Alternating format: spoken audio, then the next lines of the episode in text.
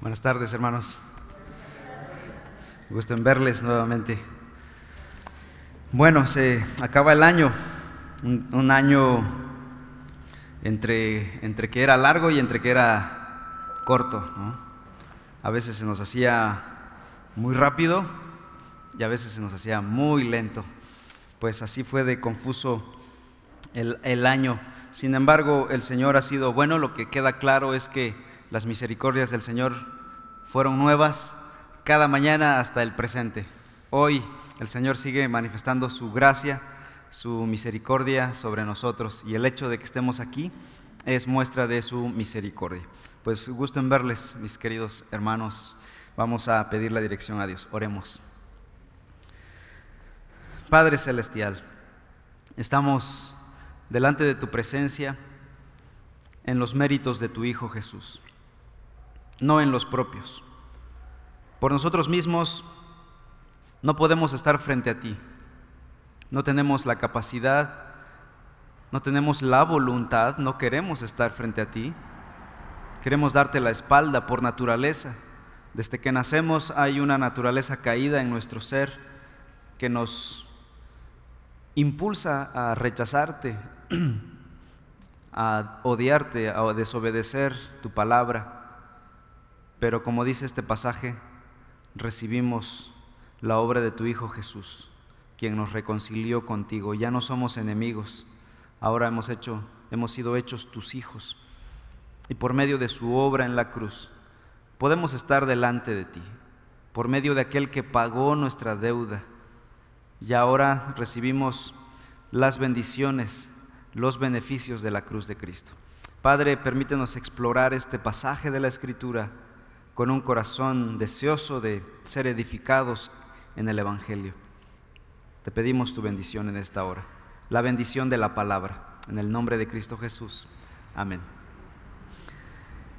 Vamos a ver aquí en el capítulo 5 ahora de Romanos, estamos entrando al capítulo 5 y vemos aquí ahora los resultados de la justificación. Pablo ha venido hablando de la justificación, capítulo 3 y capítulo 4, y ahora en el capítulo 5 se va a centrar en, bueno, cómo se capitaliza esto en tu vida diaria, cómo afecta esto, cómo se comporta una persona justificada, cómo es una persona justificada, qué resultados eh, subjetivos hay, vamos a decirlo así, es decir, cómo es parte de mi corazón la justificación. Porque la justificación no es solo una cuestión abstracta, teológica, no es solamente la teología de los, de los grandes teólogos, no es solo una verdad para el escritorio de los grandes académicos, esto es parte de la vida diaria del creyente.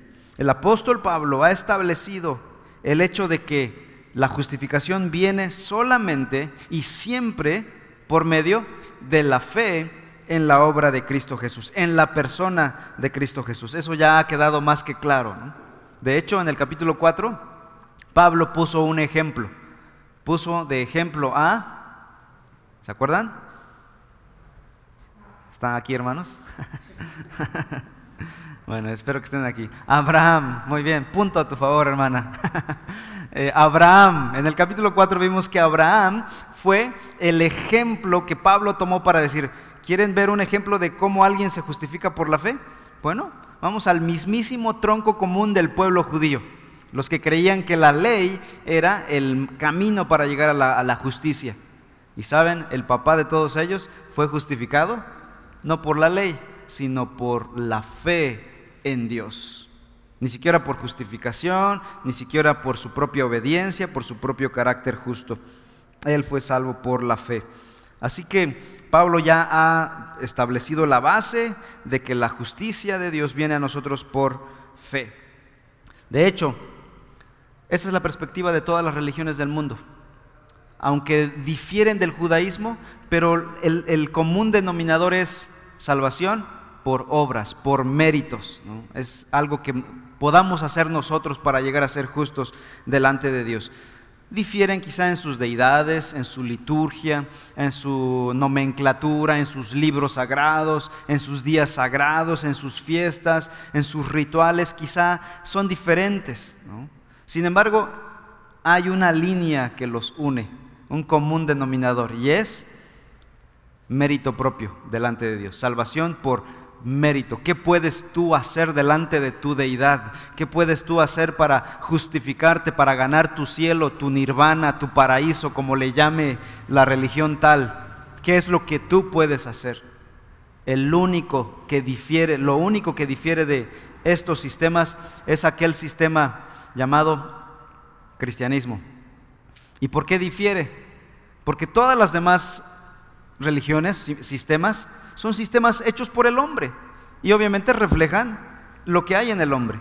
El cristianismo es obra de Dios. En los sistemas humanos, en las religiones humanas, es el hombre subiendo a Dios. En el sistema de Dios es Dios bajando al hombre. ¿Notan la diferencia?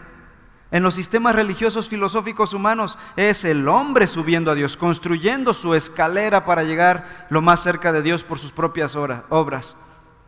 Pero en el sistema de Dios es Dios viniendo a nosotros. Emanuel, Dios con nosotros, es el nombre que se le dio en el Antiguo Testamento al Mesías venidero.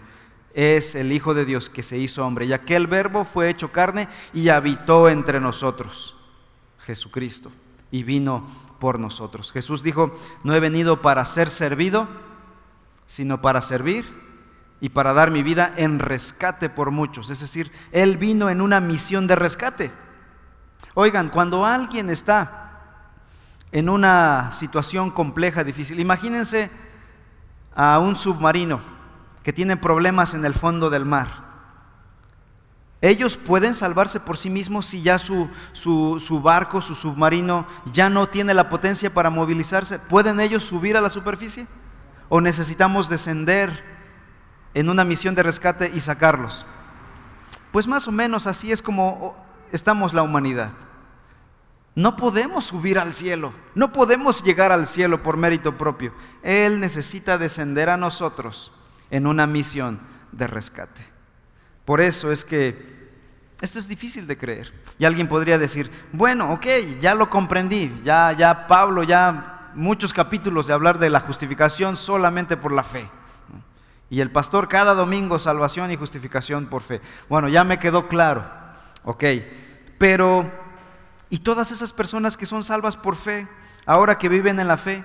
Algunos empiezan a, a comentar y dicen, ok, entonces ahora que ya creí en Cristo Jesús, ya fui salvo solo por fe, no tengo que hacer nada, entonces ahora puedo vivir como yo quiera. Y esa es la crítica que muchos que no han entendido el Evangelio en su totalidad lanzan al cristianismo bíblico. Dicen, ok, ustedes, ustedes han minimizado el Evangelio, han hecho un Evangelio de bolsillo, un mensaje de bolsillo así resumido, solo viven por la fe. Ustedes odian las buenas obras, ustedes odian la santidad, ustedes no quieren santidad, no han escuchado todo el mensaje del Evangelio. Porque lo que viene a continuación, mis amados hermanos, es precisamente eso. Ya fuiste justificado solamente por la fe, no hiciste nada para contribuir en tu salvación, pero ahora debes ver cómo vivir. ¿Cómo vive un justificado? Bueno, en el capítulo 5 vemos que un justificado vive en paz, en su corazón y con los demás, pero principalmente para con Dios. Y en el capítulo 6 vamos a ver que un justificado vive en santidad. Alguien estaba preguntándome constantemente, ¿y la santidad? ¿Y la santidad? ¿Y la santidad? Bueno, capítulo 6, vamos a hablar acerca de la santidad del creyente. Alguien que ha sido justificado solamente por la obra de Cristo Jesús, por medio de su fe, vive en santidad, renuncia al pecado, renuncia a la inmoralidad, a la maldad, a la mentira, a la hipocresía, al orgullo, a todos esos pecados. Ya no vive como un mentiroso, ya no vive como antes. Hay una revolución en su vida, hay una nueva vida en esa persona. Y bueno, comencemos en el capítulo 5 entonces, versículo 1 dice, por tanto, habiendo sido justificados por la fe, tenemos paz para con Dios por medio de nuestro Señor Jesucristo. Primera, primeras dos palabras, por tanto. ¿Qué hace un por tanto en un pasaje? Conectar el presente argumento con el anterior. ¿Qué dijo en el anterior argumento? Bueno, vamos al capítulo 4, el versículo 23. Al final del capítulo 4, Pablo dijo, y no solo por él fue escrito que le fue contada, es decir, hablando de Abraham, no solo por Abraham fue dicho que la justicia le fue contada por fe, sino también por quienes, sino también por nosotros, a quienes será contada como los que creen en aquel que levantó de los muertos a Jesús nuestro Señor, que fue entregado por causa de nuestras transgresiones y resucitado para nuestra justificación. Es decir, no solo por Abraham fue dicho esto, sino también por todos nosotros. Toda la justicia, toda la obra de Cristo fue aplicada a Abraham y también a nosotros, dice aquí. Entonces, por tanto, ahora dice, nosotros también, ¿qué dice el versículo 1? Hemos sido justificados, igual que Abraham. Así como Abraham creyó y le fue contado por justicia, así también nosotros hemos sido justificados cuando creímos. Es decir, en el momento, mi querido hermano, cuando tú depositaste tu fe, cuando creíste en Cristo Jesús, si fue una fe genuina, en ese momento fuiste declarado justo delante de Dios por la obra de Cristo Jesús. Debido a nuestra justificación por la fe, entonces, como resultado, ¿qué tenemos? Por tanto, habiendo sido justificados por la fe, tenemos paz para con Dios el verbo tenemos está en tiempo futuro. ¿Tendremos? No, presente.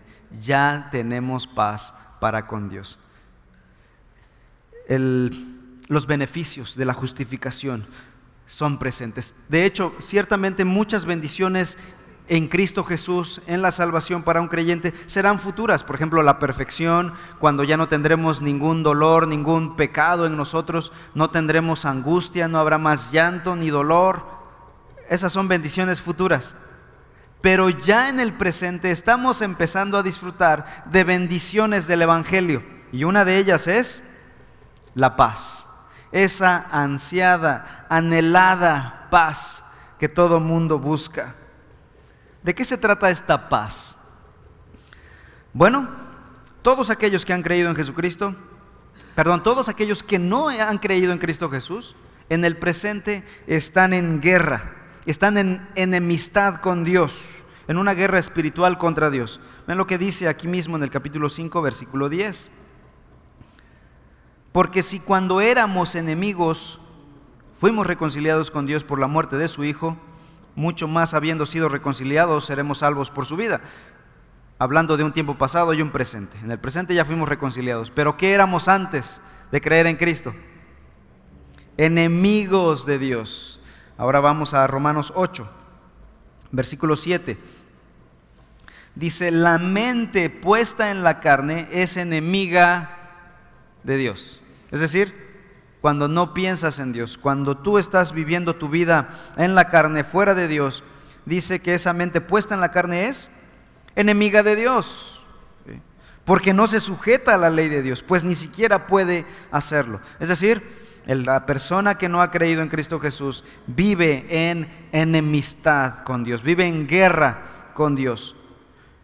No solamente todos los incrédulos son enemigos de Dios, sino peor aún, Dios es enemigo de ellos. Ya alguien me va a decir, hermano, creo que está equivocado. Yo he oído popularmente, como dice mucha gente, Dios ama a todos. Bueno, creo que deberías checar quién lo dice. ¿Lo dice Dios en su palabra o lo dice alguien popularmente, coloquialmente? Y es que saben qué, nosotros le creemos más a lo que dice la Vox Populi, la voz de todo mundo, que a la mismísima palabra de Dios. Alguien podrá decir, yo he oído que Dios ama a todo mundo, Dios es amor y ama a todas las personas. Y le creen más a, a esa voz popular que a la voz infalible de la palabra de Dios. ¿Saben qué dice la palabra de Dios? Salmo 7:11, escuchen esto, por favor, no lo busquen. Dios es juez justo y un Dios que se indigna cada día contra el impío. ¿Qué dice la voz de Dios? Que Él está indignado todos los días contra el impío. Luego ahora aquí en Romanos capítulo 1, ya lo vimos. Versículo 18, Romanos 1, 18. Vean lo que dice. Porque la ira de Dios se revela desde el cielo contra toda impiedad e injusticia de los animales, las aves, las plantas, las piedras, no, de los hombres que con injusticia restringen la verdad. Los hombres sin Dios son enemigos de, de Dios, pero peor aún, Dios es enemigo de ellos. Dios está airado, enojado, indignado contra los impíos, contra los que han rechazado su palabra, contra los que no han creído en Él. Esa enemistad no puede terminar así como así, como si dijera Dios, bueno, está bien, te la paso por alto. Dios es juez justo y recto a la perfección. Esta es una de sus perfecciones, de sus atributos. Por lo tanto, Él no pasará ni una pizca de pecado por alto hasta que no sea juzgado fiel milimétricamente, porque Dios es perfecto. La vara de medir de Dios es perfecta. El día en que Dios deje pasar por alto un solo pecado, ese día perderá su propia deidad. Y déjeme decir esto, eso no es posible. Dios no puede dejar Dios, porque Dios es Dios en perfección absoluta. No hay una milimétrica parte de su perfección que pueda venirse abajo. Entonces, ¿cuál es la solución para los hombres? Ya lo hemos venido hablando. Romanos capítulo 3, capítulo 4. Jesucristo es la solución de Dios para el hombre. Dios es justo, pero también es amor, la otra parte. Y envió a su Hijo Jesús para tomar nuestro lugar. Y es lo que dice aquí más adelante en el versículo 8. Romanos 5, 8. Pero Dios demuestra su amor ¿Se dan cuenta de que son dos verdades? Dios demuestra su ira y Dios demuestra su amor. ¿Cómo? Por medio de su Hijo Jesucristo. No pasando los pecados por alto, así nada más. No, enviando una solución a su Hijo Jesucristo para que con su muerte en la cruz podamos nosotros tener un camino, un acceso al Padre. No pasando por alto los pecados, sino enjuiciándolos en la persona de su Hijo Jesucristo. Dios demuestra su amor para con nosotros en que siendo aún pecadores, Cristo murió por nosotros. No fue un pasar por alto, Cristo murió, alguien murió, hubo muerte. Dios había dicho, toda alma, que pecare, esa morirá. El día que de, comas de ese árbol, ciertamente morirás. Génesis capítulo 2. Y saben, nosotros no hemos muerto, pero Cristo ya murió en la cruz por nuestros pecados. El día en que yo creo en Cristo, en ese momento la justicia de Cristo se me aplica a mí. ¿Es difícil creer esa dinámica del Evangelio? Ese es el Evangelio que todo mundo debe escuchar. Cristo en la cruz tomó sobre sí mismo toda la furia de la ira de Dios que la humanidad pecadora merecía recibir. Y aquellos que confían en Cristo Jesús entonces ya no son enemigos de Dios, ni se encuentran bajo su ira.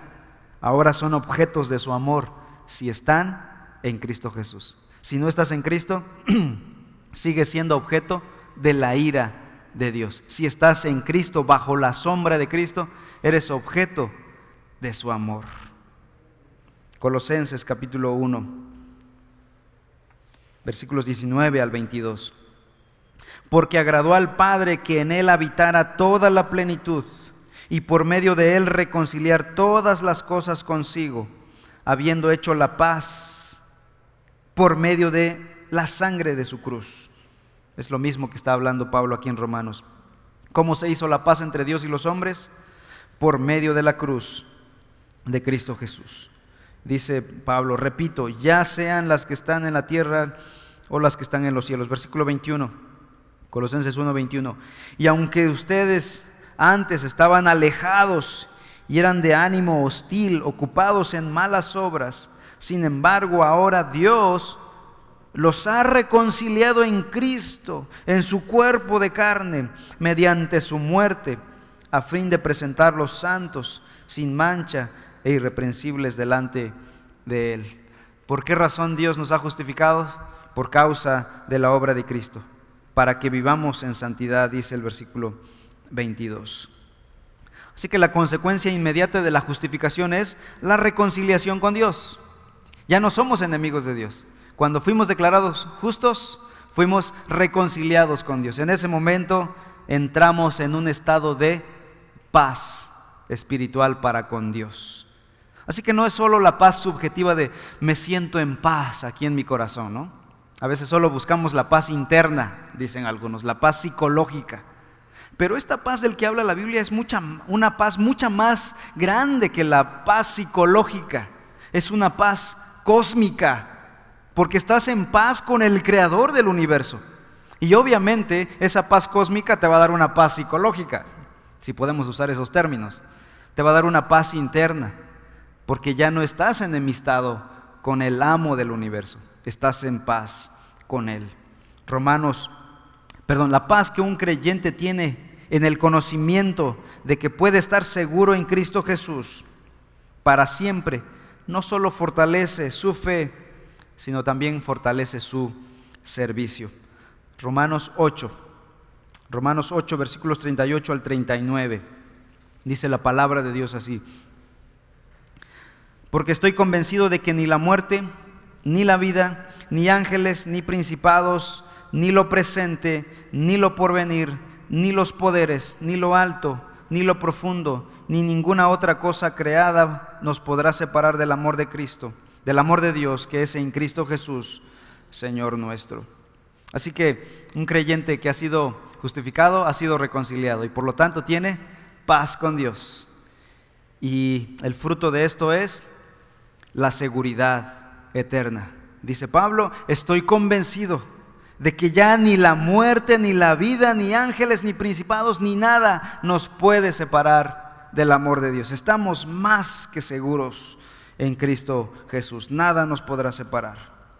Hermano, si has creído en Cristo, estás reconciliado con Dios y por lo tanto tienes como fruto la paz. No solo una paz emocional, sino una paz real con el Creador del universo. Regresamos a Romanos 5.2. Romanos 5, versículo 2 dice, por medio de quien también hemos obtenido entrada. Otro de los beneficios que tiene un creyente al ser reconciliado es que tiene entrada. Entrada por la fe. ¿A qué cosa? A esta gracia en la cual estamos firmes y nos gloriamos en la esperanza de la gloria de Dios. Esta idea de la entrada es una idea muy conocida para los judíos. De hecho, para ellos tener entrada o tener acceso a Dios era imposible, era impensable para un judío entrar a la presencia de Dios. Éxodo 19, versículos 20 y 21 dice, el Señor descendió a la cumbre del monte Sinaí. Entonces el Señor llamó a Moisés a la cumbre del monte y Moisés subió. ¿Y saben qué le dijo Dios a Moisés? Versículo 21, Éxodo 19, 21. Desciende y advierte al pueblo, no sea que traspasen los límites para ver al Señor y perezcan muchos de ellos. La orden es, pinta una raya alrededor del monte y nadie debe cruzar esa raya. Desde ahí pintar la raya, ¿verdad? Y no cruzar esa línea. Ni los animales podían cruzar esa línea. Hasta ahí podían llegar los israelitas. El día que lo hiciesen, dice el versículo 21, perecerán muchos de ellos. No tenían acceso a la presencia santa de Dios. Los hombres caídos no podían tener acceso a la presencia de Dios. Después se construyó el tabernáculo. Misma historia. ¿Qué se puso alrededor del tabernáculo? Una cerca. Ya no era una línea, ya era una, cerca ahora. Ya el mensaje era más claro, ¿no? No puedes pasar. ¿Qué es lo que te dice una cerca? No tienes acceso, a menos que te inviten o te den tu tarjeta de entrada, te den tu acceso solamente así. Luego se construyó el templo. ¿Y qué pasó con el templo? Se construyeron murallas, la cosa va para arriba, la cosa va empeorando, ya nadie puede pasar. Y solamente un grupito de personas podían entrar, los sacerdotes, pero con su sacrificio en sangre, es decir, alguien más ya había muerto por ellos, apuntando al Cordero de Dios que quitaría el pecado. Y solamente en lugares externos al lugar santísimo donde estaba el arca del pacto de la presencia de Dios, la Shekinah, solamente tenía acceso un hombre una vez al año por unos pocos minutos. Y él corría también el mismo riesgo de morir si no llevaba lo indicado, si no llevaba sangre del macho cabrío. Ese sumo sacerdote entraba con el temor. Yo creo que entraba temblando de entrar a la presencia de Dios. Soy el único hombre y si Dios no acepta este sacrificio, voy a morir. Y de hecho se preparaba para la muerte. Se amarraba unas, una cuerda en la cintura, unas campanillas alrededor de, de su túnica por si moría. Las túnicas, la túnica dejaría de moverse y por lo tanto las campanitas sonarían, ya no sonarían. Silencio total, indicando la muerte del sacerdote. ¿Qué hacían los sacerdotes de afuera? Empezar a jalar la cuerda. ¿Por qué? Porque no podían entrar ellos. Estaban sacando a un cadáver. No había acceso a la presencia de Dios. La muerte de Cristo puso fin a todo esto. A través de su sacrificio en la cruz, Él hizo que cualquier persona ahora, aunque no fuese sacerdote, aunque no era del linaje de Aarón o de Melquisedec o de lo que fuera, pudiera entrar, cualquier mortal como tú y como yo, de cualquier apellido, de cualquier raza, pueblo, tribu o nación, de cualquier idioma, pudiera entrar a la presencia de Dios, judío, gentil, todos ahora tienen acceso por medio de Cristo Jesús. ¿Qué pasó cuando Cristo murió en la cruz del Calvario? Dice Mateo 27, 51 que el velo del templo, eso que cerraba el acceso a las personas, se rasgó en dos, de arriba a abajo. Es decir, es una obra que se hizo, que Dios hizo desde arriba. Nadie podía rasgar esa cosa. Y la tierra tembló y las rocas se partieron. Es decir, la muerte de Cristo en la cruz quitó para siempre eso que evitaba el acceso a las personas a Dios. Hermanos, en Cristo tenemos acceso a Dios. ¿Por qué menospreciar el acceso a Dios? Vean lo que nos exhorta la palabra de Dios, Hebreos 4:16. Dice, acerquémonos pues ahora confiadamente al trono de la gracia para alcanzar misericordia y hallar gracia para el oportuno socorro. ¿Qué dice el autor de Hebreos? Oigan, si ya está abierto el acceso, ¿qué hay que hacer? Entremos pues, ¿no? En mexicano. si no tuviéramos por mucho tiempo comida, si Walmart estuviera cerrado y los supermercados de la ciudad por esta pandemia se agudizara y todo estuviera cerrado, como de película, ¿no? Nos quedamos con poca provisión y nos vamos a comer un pedacito de tortilla cada tantas horas, racionar la comida. Y finalmente, después de unos meses, baja la pandemia, se abren los supermercados. ¿Cuál sería tu exhortación a otro que no quiere entrar? Yo primero le diría, ¿sabes qué? Creo que no está funcionando bien tu, aparato, tu cerebro, como para que no quieras entrar. Y después le daría una buena reprensión. Acerquémonos pues, entremos rápido y vayamos por provisiones. Es lo que la palabra trata de decirnos a gritos a los seres humanos caídos. El cielo ya fue abierto, la presencia de Dios ya fue abierta. Entremos pues. Pero nosotros renunciamos, queremos apartarnos de Dios, hacer nuestra vida de forma individual y particular, a nuestra manera, creando nuestra propia religión, nuestra propia liturgia de cómo hacer las cosas. Hebreos 10, 19, 22 dice, así que hermanos, teniendo libertad para entrar en el lugar santísimo por la sangre de Jesucristo, versículo 20, Hebreos 10, 20, por el camino nuevo y vivo que Él nos abrió a través del velo, esto es, de su carne, y teniendo un gran sacerdote sobre la casa de Dios, hablando de Cristo Jesús. ¿Qué debemos hacer? Versículo 22. Acerquémonos con corazón sincero, en plena certidumbre de fe, purificados los corazones de mala conciencia y lavados los cuerpos con agua pura. Ahora que el cielo está abierto para nosotros, tenemos pocas ganas, tenemos pocos deseos y necesitamos ser exhortados, empujados a entrar a la presencia del Señor. Dice el versículo 2, Romanos 5.2, por medio. Entonces, ya tenemos entrada, por medio de quien también hemos obtenido entrada. ¿Entrada a qué? A esta gracia, dice el versículo 2. Hermanos, esto es la gracia de Dios. El acceso a la presencia de Dios es una, un regalo de la gracia de Dios. El acceso para los hombres es obra de la gracia de Dios. No te lo ganaste, no me lo gané, nadie lo ha ganado. Esta, esta gracia en la cual estamos firmes.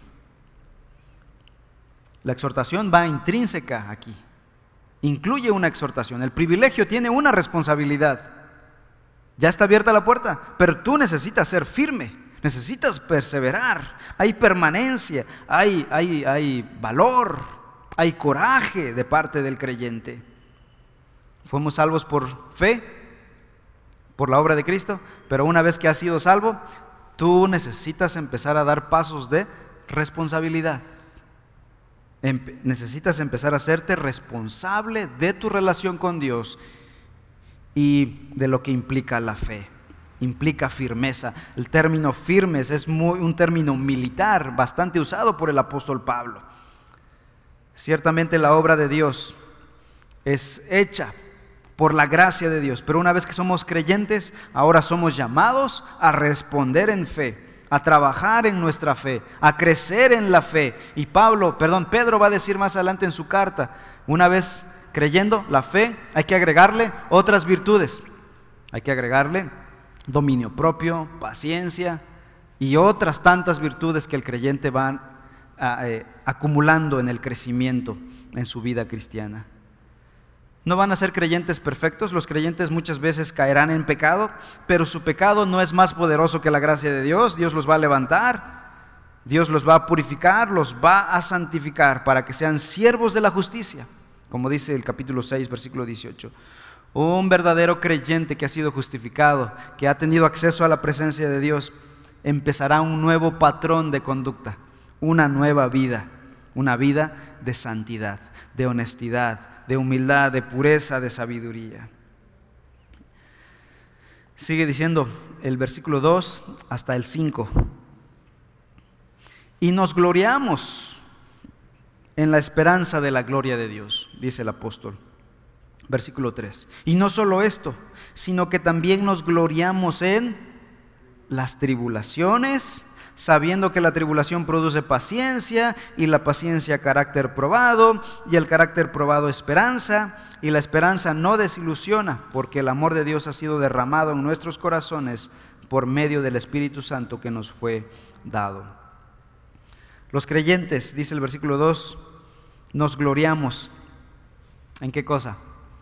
en la esperanza de la gloria de Dios. ¿Qué esperamos? ¿Qué anhelamos? Ver la gloria de Dios. El cristiano entonces no, tiene razón alguna para temer el futuro. Si tú estás en Cristo Jesús, tu futuro está asegurado. Ya no debería ser de los que se comen las uñas pensando en el futuro. Nuestro futuro ha sido asegurado. Al contrario, tenemos todas las razones para regocijarnos en el futuro. Viene lo mejor. Nuestra historia tiene apenas un comienzo. Estamos comenzando nuestra mejor parte. La mejor parte de nuestra vida viene. He escuchado a personas que dicen que se han lamentado por los años perdidos, alejados de Dios. No te lamentes, viene la mejor parte en Cristo Jesús el cristiano tiene una esperanza de la gloria de Dios. ¿Y a qué se refiere esta gloria de Dios? Vean lo que dijo Jesús. Juan 17, Evangelio de Juan 17, versículo 24. Él está orando al Padre y le dice, quiero pedirte algo, Dios.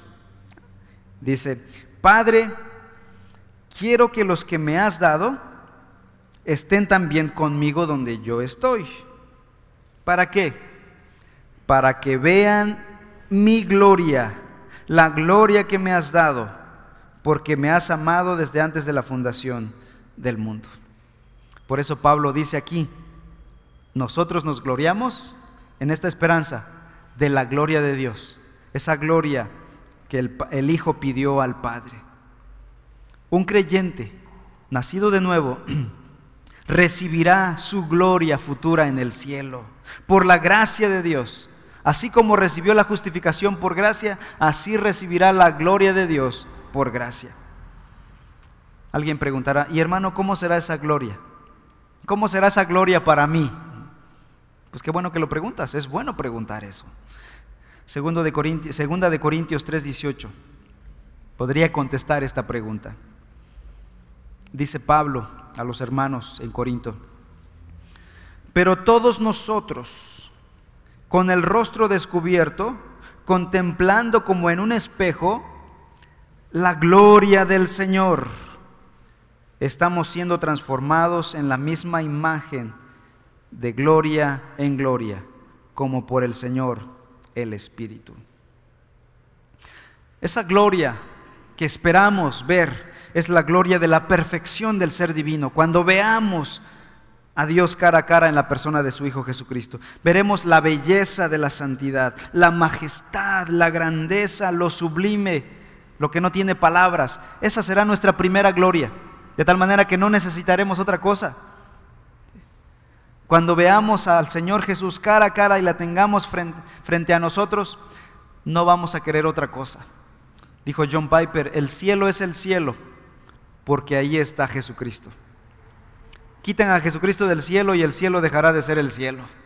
El atractivo principal del cielo es Cristo Jesús. Él es el epicentro, la esencia de Dios.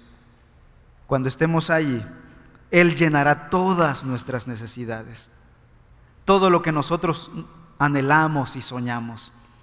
Y por eso aquí en la vida nosotros los seres humanos creemos que ciertas personas pueden llenar nuestros vacíos. Creemos que el cónyuge, los padres, los hijos, personas pueden llenar nuestros vacíos. Y tenemos ese anhelo. Y saben, fuimos creados así.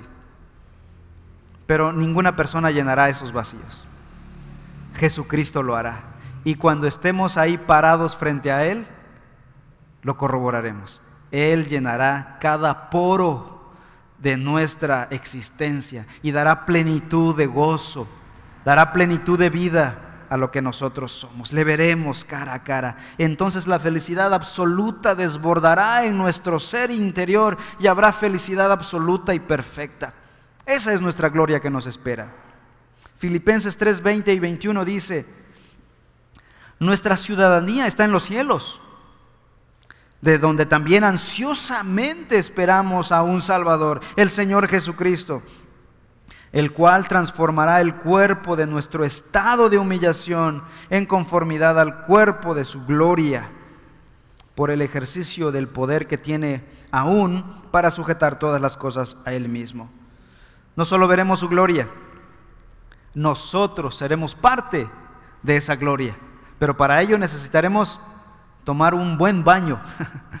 es decir, este cuerpo tendrá que ser purificado, transformado para entrar a la gloria de Dios. Dice aquí que Él transformará nuestro cuerpo. No crean que vamos a entrar con estos harapos a la presencia de Dios. Y no me refiero a la ropa bonita que traen el día de hoy, hermanos. Vienen muy guapos el día de hoy. Me refiero a esta naturaleza caída, a los harapos del pecado que cunden nuestra vida, serán quitados antes de entrar a la presencia de Dios. Entraremos con cuerpos glorificados, perfeccionados, santificados, bellos, hermosos, tal como nuestros primeros padres, Adán y Eva. Dice, versículo 21, el cual transformará este cuerpo en estado de humillación. Ahorita estamos en un cuerpo de estado de humillación, ¿verdad? Yo pasé una noche de desvelo bárbara y se nota más ese estado de humillación. y anhelo ese día en el que mi cuerpo, dice el versículo 21, será transformado en conformidad al cuerpo de su gloria. la, la gloria de Cristo Jesús. ¿Con qué lo hará? Con el poder que Él tiene para sujetar todas las cosas a Él mismo. Seremos parte de su, seremos hechos conformes a la imagen de su Hijo Jesús, dice Romanos 8:29. Versículo 3. Y no solo esto, dice, por si fuera poco, hay más, hay más. Estos son los beneficios de la justificación, mis amados hermanos. La justificación no es abstracta, tiene efectos presentes y futuros. No hemos visto toda esta película. Esto apenas comienza.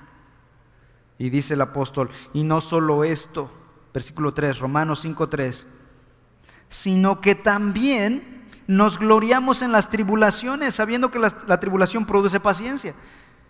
Es decir, cuando tú ya ves la vida en perspectiva, con la perspectiva de Dios, con la perspectiva del Evangelio, ¿sabes? Las pruebas y tribulaciones te dan risa. Bueno, quizá no tanto, pero por lo menos ya no te hacen eh, deprimirte tanto. Ya ves la vida de otra manera. Ya no le tenemos temor a la vida, al presente, al futuro, a la enfermedad, a la pérdida, porque nuestro futuro eterno está asegurado en Cristo Jesús. Y dice Pablo aquí, nos gloriamos en las tribulaciones. Es decir, le agradecemos a Dios por las duras cosas que experimentamos en esta vida. Ahora, déjenme aclarar que tribulaciones aquí en este contexto no está hablando de los problemas comunes y corrientes que viven los no cristianos. Aquí se refiere específicamente a los problemas y tribulaciones que enfrentan aquellos que creen en Dios. Es decir, tribulaciones que sufren por causa de su fe en Cristo. Esa hostilidad del mundo, esa lucha contra la tentación, contra no caer contra el pecado, esa apatía, esa enemistad del mundo contra los que creen en Cristo Jesús. Me imagino a un hermano laborando en su trabajo diariamente, el que trata de ser recto y justo, y los impíos tratan de tentarlo con la perversión, con la mentira, con el robo, con el engaño. Róbate tantito, no es mucho. Los impíos tratando de corromperte para que tú también seas injusto, ladrón, mentiroso. El mundo odia a los cristianos. No lo dicen con palabras. Bueno, a muchos sí, pero, pero muchas veces son con hechos. Tú santurrón, tú aleluya, tú que quieres ser diferente, tú eres un aguafiestas, etcétera, etcétera. Esa es la tribulación del creyente, esas y muchas otras.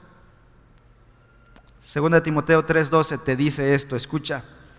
Y en verdad, todos los que quieren vivir piadosamente en Cristo Jesús serán perseguidos de distintas maneras, en distintos niveles en distintos grados, pero aquel que quiere vivir piadosamente, justamente, en santidad en este mundo será perseguido, de una o de otra manera. Quizá ya no con piedras como antes, hay, hay lugares donde todavía sí, pero otro tipo de hostilidad en nuestra vida. La persecución por causa de Cristo en esta vida en sí misma es un adelanto de nuestra gloria futura esas piedras que te lanzan, esas palabras, esa tentación que te lanza el mundo, es un recuerdito que te dice, tú eres hijo de Dios, que vas camino a una gloria eterna. Segunda de Corintios 4, 17. Pues esta aflicción leve y pasajera nos produce un eterno peso de gloria que sobrepasa toda comparación, dice el apóstol Pablo. Los cristianos entonces no tienen razón alguna para angustiarse y sentirse desesperanzados en esta vida presente. No importa el tamaño de tu prueba, de tu lucha. Romanos 8:18 dice, pues considero que los sufrimientos de este tiempo presente no son dignos de ser comparados con la gloria que nos ha sido reservada en la presencia de Dios. Todo lo que sufras aquí no se comparará con la gloria futura. Así que Pablo dice, entonces hay que gloriarnos en las tribulaciones, hay que gozarnos en las pruebas. Pero hay otra razón de por qué nos podemos gloriar en las tribulaciones. Dice el versículo 4. perdón, versículo 3. Eh, porque la tribulación produce paciencia. Versículo 4. Y la paciencia produce carácter probado y el carácter probado produce esperanza. Hay otra razón entonces para eh, gloriarnos en las tribulaciones. Producen algo bueno en nosotros. Nos ayudan en nuestra vida cristiana. Nuestras aflicciones por amor a Cristo producen bendiciones espirituales, virtudes en nuestro carácter. Por ejemplo, dice, la prueba produce paciencia. Un cristiano impaciente es un cristiano en estado de cocimiento. Necesita mucho trabajo, mucho horneo todavía. ¿no? Como un, como un postre que necesita el pan de un postre que necesita un, hornearse en el horno así con, fuego lento a, cierta temperatura. Las, las amas de casa que son buenas para los postres saben que requiere fuego lento. Y saben, Dios permite las pruebas como ese fuego lento que forja nuestro carácter. La paciencia es un concepto de resistencia. Resistir a los que nos injurian sin abrir la boca tan pronto. Resistir a los que nos ofenden, ofenden sin responderles tan rápido como quisiéramos. Sin sacar la espada de inmediato, ¿no? Resistir a la prueba. Hay una capacidad también para continuar trabajando a pesar de que haya obstáculos. ¿Cuál es la tentación cuando vienen las pruebas? Dejar la fe. Es la primera cosa que viene a nuestra mente. Dejar el cristianismo, como si Dios tuviera la culpa. La fe, la paciencia te va a dar temple para seguir. No solo vas a resistir, sino vas a continuar en medio de la tribulación. El carácter probado, dice también, la paciencia produce entonces carácter probado, es decir, un carácter refinado. El término probado era un término empleado para referirse al hecho de forjar los metales preciosos, oro, plata, con el fin de demostrar que eran metales puros. El forjador utiliza el calor intenso para derretir los metales preciosos con el fin de quitarles las impurezas. Pues bien, así Dios nos hace pasar por fuego, el fuego de la tribulación, para purificar la fe de sus hijos y liberarlos poco a poco de las impurezas. Esto significa que mientras más impurezas tengamos, el fuego será un poco más intenso y mientras más nos resistimos, llevará más tiempo. Es decir, lo sabio aquí sería, Señor, estoy en tus manos, me doblego, haz lo que tú quieras. Más rápido, mucho más rápido. Santiago 1.12 dice, bienaventurado el hombre que persevera bajo la prueba, porque una vez que ha sido probado recibirá la corona de la vida que el Señor ha prometido a los que le aman. Entonces, un cristiano cuya fe ha resistido pruebas y tribulaciones y, y se mantiene sirviendo al Señor, ese es un cristiano probado, un cristiano maduro, un cristiano santo y un cristiano sabio. A esos cristianos acércateles. Pide su consejo, pide su oración. Esos son la clase de amigos que necesitamos en la vida diaria. No el alcohólico que te malinfluencia, no el mentiroso, no el hipócrita, no el arrogante que a nada te lleva, que a nada te ayuda. Rodéate de hombres santos y piadosos que pueden hacerte un cristiano maduro y firme. Este mundo es difícil, hermanos. ¿Quién nos engañó que sería fácil? Desde que nuestros primeros padres cayeron en pecado, el mundo ha sido difícil. Versículo 5, y la esperanza no desilusiona. Es decir, estas palabras de Dios estas promesas de Dios no son falsas, son promesas de Dios. El hombre falla, pero Dios no. Si un hombre te promete, una mujer te promete tal cosa, puede fallar, pero si Dios te lo prometió, no te desilusionará. Esta esperanza no desilusiona. ¿Por qué cumple Dios su palabra? Porque es fiel y porque puede cumplir sus palabras. Él tiene el poder para hacerlo. Yo le prometí a mi esposa antes de casarme con ella que le bajaría el sol y la, luna y las estrellas. Hasta ahorita no he podido cumplir con esa promesa. ¿Saben por qué? Porque no puedo. Ni un poquito de tierra de la luna puedo traer. Hermanos, si Dios promete la luna y las estrellas para un creyente, Él tiene el poder para ir por esas estrellas. Pero Dios no es así, Él promete cosas cumplibles y ya empezó a hacerlo. En el momento en que Cristo fue clavado en la cruz, empezó a cumplirse, empezaron a cumplirse todas sus promesas. Y así una por una hasta que Él venga por nosotros. Conclusión. Si tú eres cristiano, Dios realmente quiere que tengas la seguridad de que vas a heredar la gloria de Dios. ¿Lo crees o no lo crees? Cuando mueras irás al cielo, no al infierno, si has creído en Cristo Jesús. Y formarás parte del reino futuro de Dios y vivirás ahí para siempre, en la tierra nueva, en los cielos nuevos, con gozo completo y absoluto. No habrá más aflicción delante de la presencia de Dios. Una iglesia convocó a un culto de oración. En ese pueblo había habido un tiempo largo de sequía. Así que convocaron a un servicio de oración para orar por lluvia. El propósito era pedir a Dios que lloviera. Así que llegaron los hermanos y también entró una pequeña niña con su paraguas.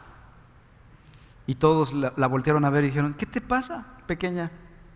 ¿Por qué traes paraguas? ¿No ves que estamos en plena sequía? No hay lluvia. Y dice la niña, ¿y por qué venimos a orar?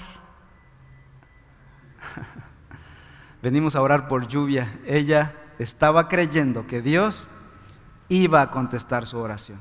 Hermanos, nosotros muchas veces decimos creer ciertas cosas, pero en el fondo no las creemos. Ese es un error fatal. Esa no es fe genuina.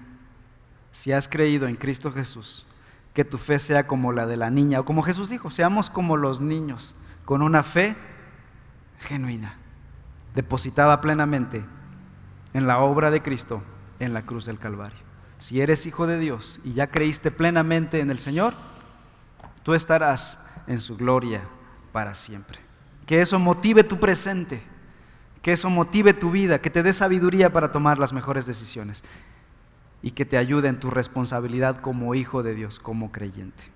Oremos. Padre, en esta hora te damos tantas gracias, Señor, porque a pesar de nuestra incredulidad, de nuestra inmadurez, Tú sigues amándonos. Tú nos sostienes, nos levantas de nuestras caídas. Yo te ruego, Señor, te pido que sigas edificando nuestra fe en este verdadero evangelio. Edifica a la iglesia en tu palabra. Bendice a la iglesia reforma, según tu palabra, con tu palabra, con el evangelio. Fortalece nuestra fe y nuestra esperanza. Que el gozo de esta gloria futura nos dé ánimo en el presente, nos fundamente en esta vida, nos dé sabiduría, nos dé santidad. Permítenos vivir como hijos de Dios en este mundo caído, dar testimonio de nuestra fe. Gracias por tus promesas, Señor. Te alabamos. Gracias por la obra de tu Hijo Jesús en la cruz. En su nombre oramos. Amén.